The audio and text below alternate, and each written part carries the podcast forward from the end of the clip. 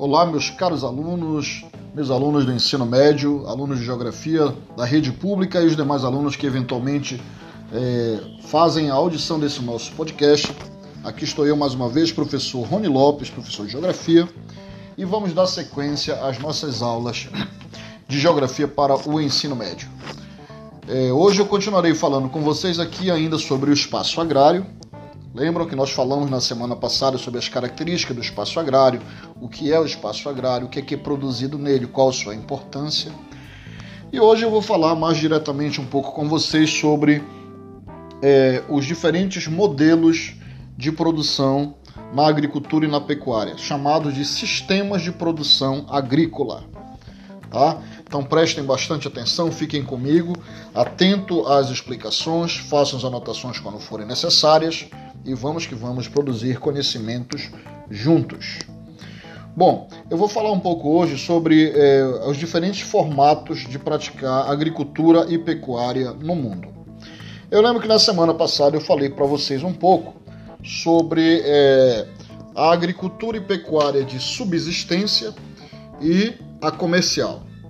Bom, a subsistência é aquela em que o produtor é, pratica o cultivo ou a criação de animal, de animais, mas tem como principal objetivo utilizar essa produção, sendo de grãos, plantas, legumes, frutas, verduras ou carnes de animais, ovos, peixes criados em, em, tanques, por exemplo, e ele faz esse cultivo com o objetivo principal de suprir suas necessidades, ou seja, é para o próprio consumo Tá? Então, a agricultura e a pecuária de subsistência têm o objetivo de produzir para o próprio consumo daquele produtor.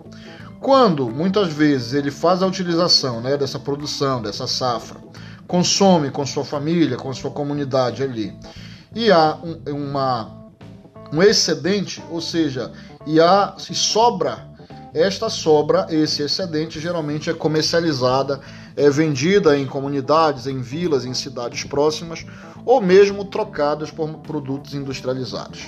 Tá? Geralmente, a agricultura de subsistência, em sua grande maioria, é praticada por produtores de pequenas posses com é, poucos recursos, tanto tecnológicos quanto recursos financeiros. Então, geralmente, eu me refiro a produtores pobres. Tá? E a agro, agropecuária comercial, aí o objetivo já é outro. É aquele em que a produção é voltada para comercializar, certo? Ou seja, mais uma vez, essa produção de legumes, frutos, frutas, verduras, raízes, grãos ou animais, ela é voltada essa produção para a comercialização, ou seja, ela se produz com a intenção mesmo de vender. Vender para abastecer mercados que podem ser indústrias, supermercados, feiras, quitandas, centros de distribuição. E o dinheiro, né, o lucro que vem desta produção, ele vai servir como base. Se for para uma família, né, para uma para um pequeno produtor, vai servir ele como base para manter as suas necessidades básicas, como alimentação, moradia, é, algumas melhorias na sua propriedade rural. E se for um grande empresário, um agronegócio, né, um grande empreendimento, vai servir ali para aumentar cada vez mais o potencial de lucro deste empreendedor, deste fazendeiro, desse grande latifundiário. Tá? Então, a agropecuária comercial ela pode ser praticada tanto por pequenos produtores, desde que eles tenham a intenção de vender, né, de comercializar a produção, ou pode ser praticada por grandes empreendedores, grandes empresários do ramo. Tá bom, pessoal? Essa é a diferença entre a agricultura e a pecuária de subsistência e a agricultura e a pecuária comercial. Agora a gente vai falar um pouquinho quanto às técnicas empregadas para se produzir no campo, tanto na agricultura quanto na pecuária. Quando aquele produtor rural ele usa, por exemplo, é, métodos ainda muito antigos, é, boa parte do trabalho é feito de forma manual ou usando ainda equipamentos e ferramentas mais tradicionais, mais rústicos, né? sem grande é, aparato tecnológico, sem grande modernização, a gente diz que essa propriedade ela pratica uma técnica tradicional. Ou seja, a técnica tradicional é quando o produtor, os produtores utilizam ainda ferramentas mais simples, boa parte ali do trabalho feito manualmente. É, vocês já devem ter visto aí em algum, algum programa de TV ou em alguma viagem pelos interiores é, pequenas propriedades rurais onde os donos, por exemplo, para preparar o solo, o terreno para o plantio, né, essa parte é feita toda manualmente. Ou em alguns casos eles utilizam aquele arado movido a boi. Né, então eles prendem aquele arado de madeira no lombo do boi e esse boi vem passando sobre o terreno e aquele arado ali vem revirando a terra, preparando o terreno para o plantio. Há inclusive locais no mundo em que se utiliza o arado de tração humana, são as pessoas que vêm puxando aquele artefato de madeira com os ganchos de metal e ali vem revirando a terra e atrás vem ali os plantadores, né? aquelas pessoas que trazem ali os sacos de sementes e vão ali manualmente colocando naquelas ranhuras feitas no terreno as sementes para poder é, iniciar o plantio, certo? E depois, por exemplo, a colheita. A colheita é feita também de forma manual, de forma mais rudimentar.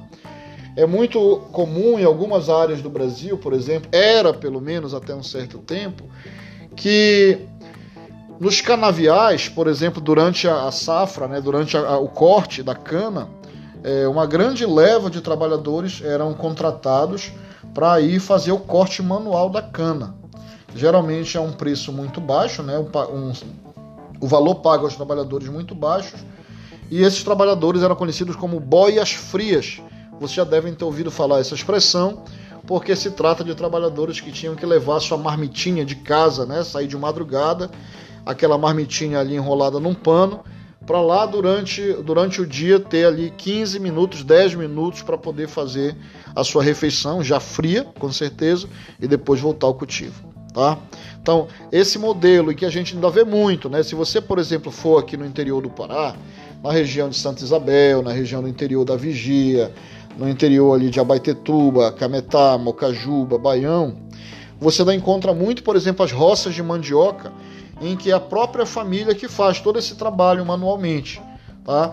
Tanto a parte do plantio quanto a parte do manejo do terreno, do cuidado com a terra, é, a própria, né, é, a própria irrigação é feita, na verdade, não é uma irrigação, né? A planta muitas vezes o plantio é, é molhado manualmente e toda a parte do manejo até a colheita, a retirada das raízes, a passando pelo todo o processo de produção da farinha, né, que passa pelo tipiti, pelo, pelo aquele forno, né, aquele grande forno de metal, que as pessoas ficam ali com aquele rodo para a farinha não queimar.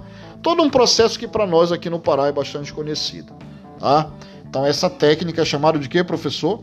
De tradicional. Ou seja, o tradicional é quando a produção não se baseia em tecnologia avançada, em grande investimento tecnológico.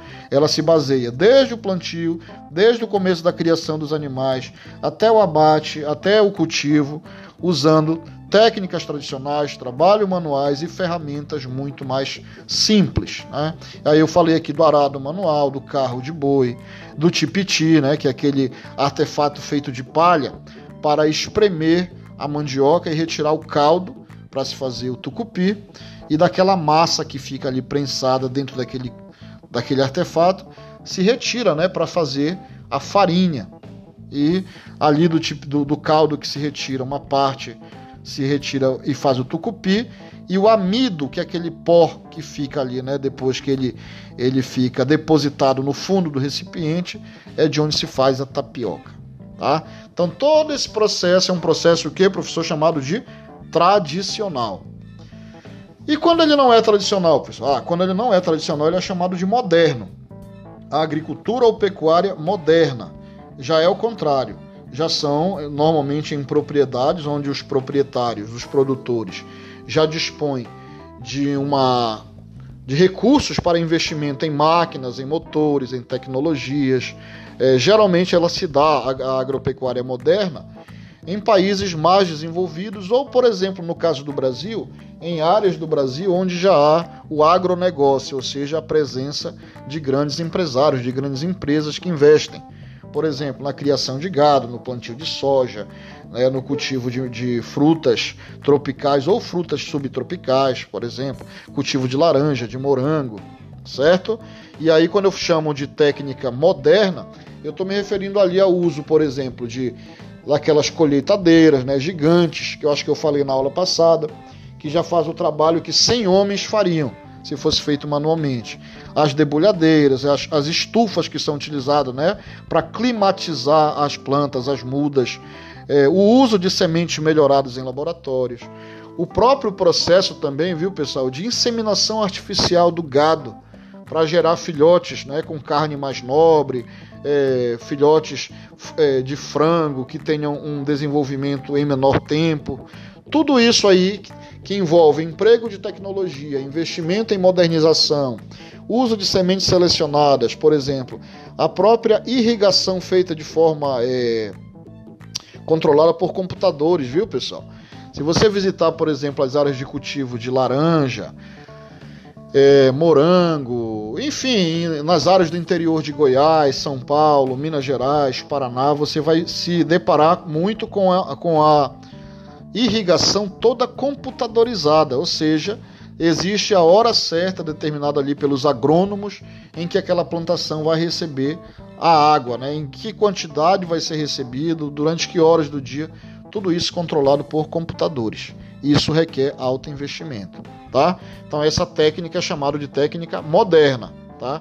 Envolve investimento, tecnologia, uso de, de, de equipamentos modernos, uso de sementes selecionadas, tá bom? Inseminação artificial, né? Tanto os animais, gados, frangos melhorados geneticamente, tá bom?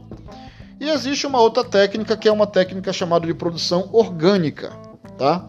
A técnica de produção orgânica é aquela, por exemplo, que utiliza pouquíssima, pouquíssimo ou quase nenhum é, investimento em modernização. Tá? A principal característica da, da agropecuária orgânica é a utilização da terra de uma forma sustentável. O que quer dizer isso, professor? Quer dizer que ali se cultiva, se utiliza o solo, se cria animais ou se produz vegetais é, preservando os recursos naturais e não poluindo o meio ambiente. Ou seja, isso vai ter um impacto positivo naquela produção, que automaticamente você vai ter, por exemplo, tomates, é, cenouras, batatas, com muito mais qualidade, muito mais saudáveis, né? sem a presença, por exemplo, dos agrotóxicos. Agrotóxicos são aqueles insumos químicos que são utilizados muitas vezes para combater as pragas ou mesmo para fazer com que aquela plantação se desenvolva num tempo maior. Só que da mesma forma como produz um lindo tomate gigante, esse tomate né, chega à nossa mesa repleto de agrotóxicos que o seu consumo a longo prazo, estou dando só o um exemplo do tomate, é, ele pode causar sérios danos à saúde da, das pessoas.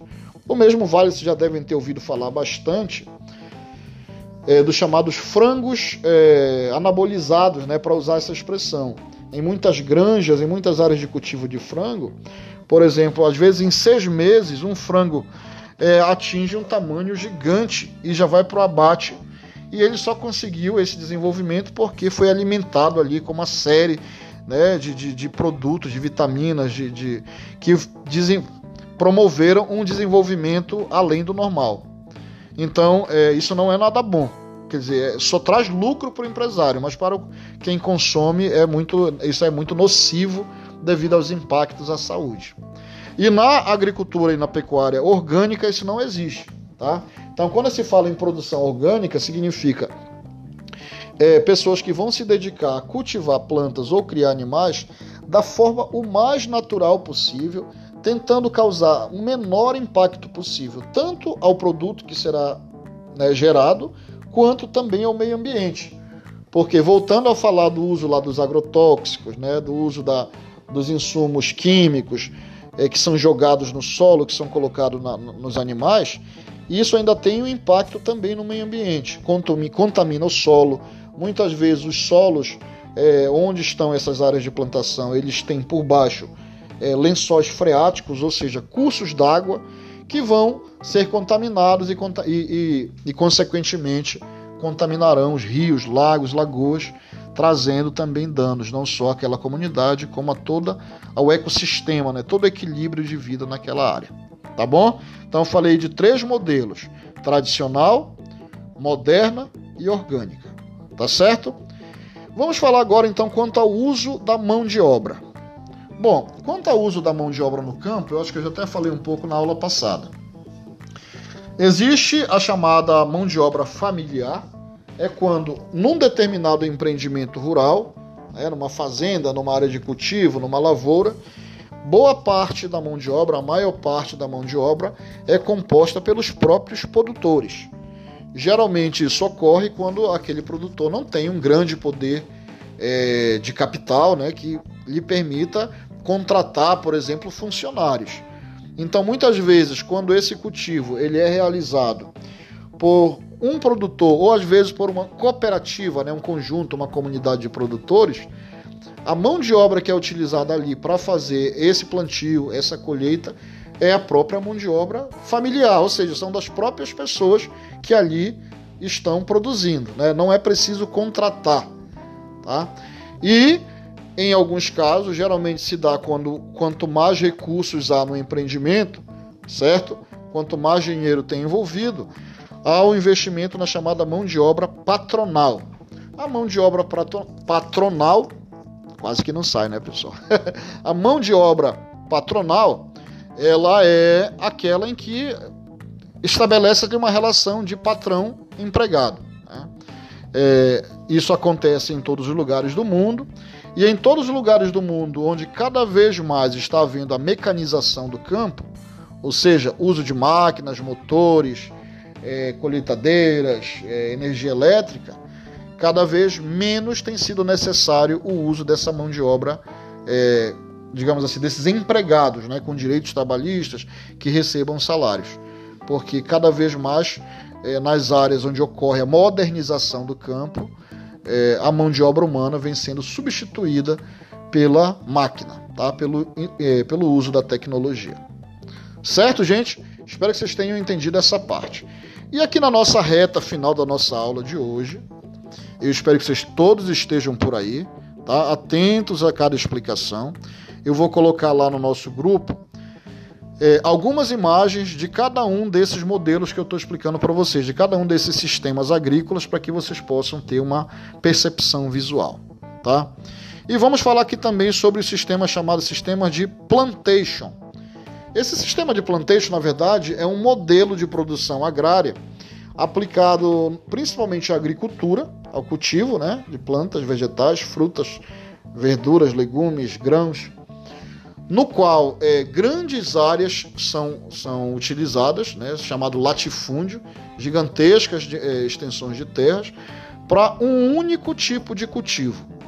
Isso é algo muito típico de países que foram colônias o caso do Brasil, por exemplo, né, que foi colônia de Portugal durante mais de três séculos, dos países da África, dos países também aqui da América Latina, como México, Colômbia, Venezuela, Bolívia, Argentina. É, então é muito comum essa herança desse sistema de plantio, de, de, desse sistema agrícola chamado de plantation. É, era muito para a gente pegar um exemplo claro, porque vocês entendam, eu vou usar o exemplo da cana de açúcar no Brasil durante a colonização. Grandes extensões de terras eram doadas por, pelo governo de Portugal para que ali pudesse se plantar cana-de-açúcar. Essa cana-de-açúcar, a produção, né, fosse ela da cana in natura ou do açúcar, da rapadura, tudo que era produzido era voltado para exportação, ou seja, para abastecer os mercados externos, para ser mandado para fora do Brasil. É, e geralmente, é, naquela época, usava mão de obra escrava.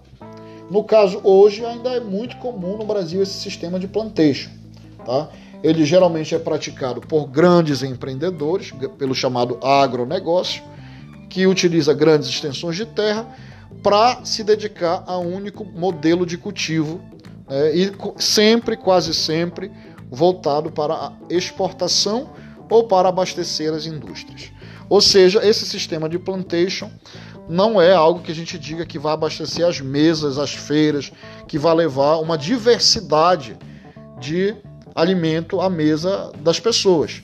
Geralmente, essa diversidade de alimentos que a gente vê nas feiras, é, verduras, legumes, é, verduras, legumes, raízes, grãos, elas, essas que abastecem feiras, supermercados, quitandas, quase sempre vêm da chamada, do chamado de modelo né, da agricultura familiar.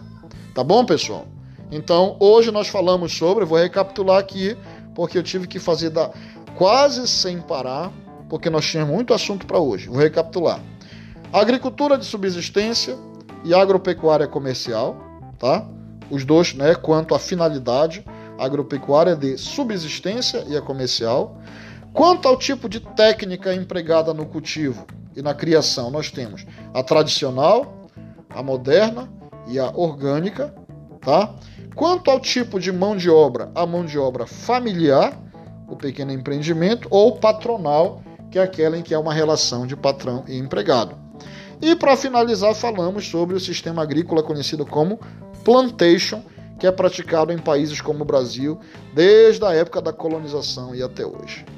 Gente, é muito assunto, mas todo assunto é conhecimento e todo conhecimento é patrimônio, viu? Educação é algo libertador. Então eu espero que vocês depois possam vir com muita calma esse nosso tema de hoje. Façam suas anotações, vejam as imagens que eu vou mandar lá no seu grupo e vamos que vamos produzir conhecimentos. Tá certo? Um grande abraço a todos, fiquem bem por aí. Ótima noite e detalhe: estamos em lockdown aqui no Pará e não é por acaso. Né? Estamos vivendo um pico terrível dessa pandemia com um avanço é, super é, descontrolado do vírus e, em resumo, o que estão em risco são as nossas vidas, as vidas das pessoas que nós amamos e a vida da população em geral. Então vamos ser responsáveis, vamos. É, não é fácil, não é, mas a gente precisa fazer esse sacrifício em nome da nossa saúde, da saúde das pessoas e para que a gente possa voltar a tempos de paz. Grande abraço e tchau, fique em casa.